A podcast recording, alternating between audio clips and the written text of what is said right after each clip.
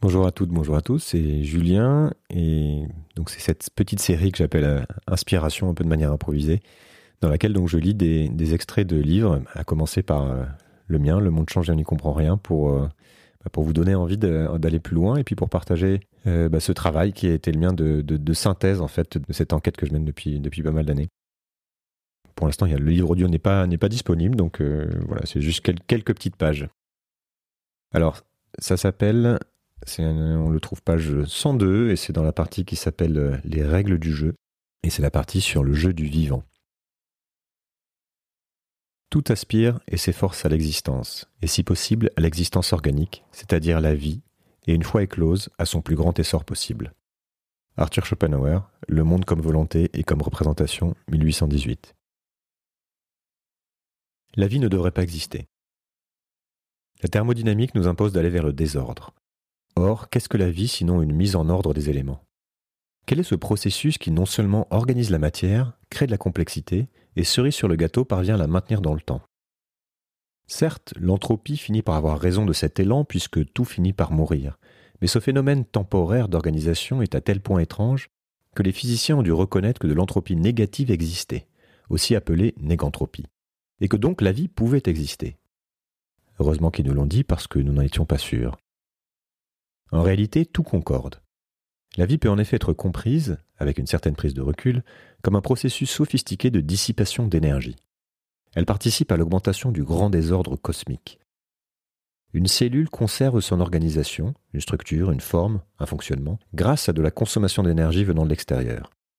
On l'a vu, il faut toujours consommer de l'énergie pour ranger les choses. La vie met de l'ordre, mais ce faisant, dans la grande course de l'univers, elle contribue à accélérer la vitesse à laquelle se produit le désordre, puisqu'elle utilise tout plein d'énergie. Astucieux, non? Comment ça marche?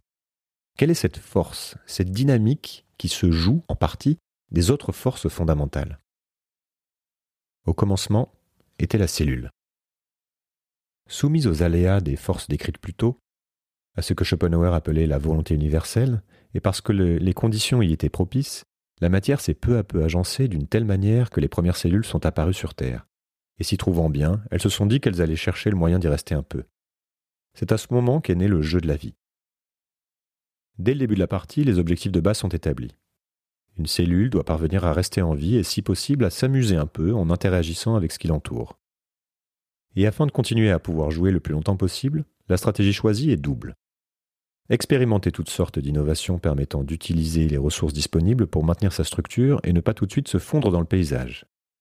Et se reproduire à l'identique pour passer le relais en préservant la notice de fonctionnement, aussi appelée code génétique, sous forme d'ADN. La gravité, entre guillemets, veut coller les choses entre elles, ce que veut la vie, c'est être immortel. Plus que tout, elle veut continuer à exister, malgré cette entropie qui cherche en permanence à transformer l'ordre en chaos. Et pour ce faire, elle a trouvé une astuce qui a fonctionné à merveille. Créer des êtres vivants de plus en plus complexes et les faire fonctionner de telle sorte qu'ils survivent suffisamment longtemps pour pouvoir se reproduire, perpétuer l'espèce, c'est-à-dire les gènes, qui sont portés par l'ADN. Il aura tout de même fallu très longtemps à cette stratégie pour prouver sa viabilité. Durant un peu plus de 3 milliards d'années, il ne se passe pas grand-chose. Des cellules se répliquent tranquillement, mais on reste simple, pas d'organisme multicellulaire s'il vous plaît. Et soudain, il y a 530 millions d'années à peine, c'est l'explosion, dite cambrienne. La machine s'emballe, des millions de sortes de combinaisons se créent, et la folle histoire de l'évolution commence vraiment. Combinés de toutes sortes de manières par le hasard et la nécessité, les gènes s'en donnent à cœur joie, et pléthore d'espèces apparaissent, chacune s'inventant à partir d'une précédente.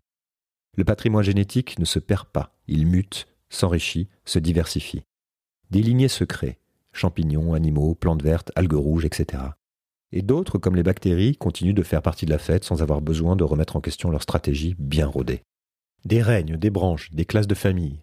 La classification des expériences du vivant nous dit essentiellement que le jeu est ouvert à la créativité, mais toujours dans une forme de continuité. On expérimente, parfois de manière radicale, parfois à la marge.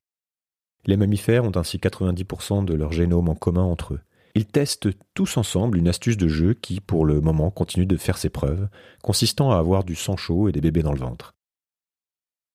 Le programme de chaque espèce est différent. Ici, quelques lignes de code seulement avec des stratégies extrêmement simples. Là, beaucoup plus de complexité et de subtilité. Une immense variété d'expériences donc, mais toujours les mêmes grands principes afin de survivre et se reproduire. Voyons-en quelques-uns.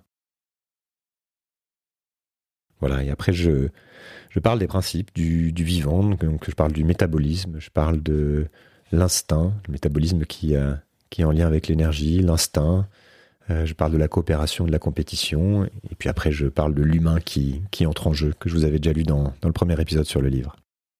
Voilà, merci.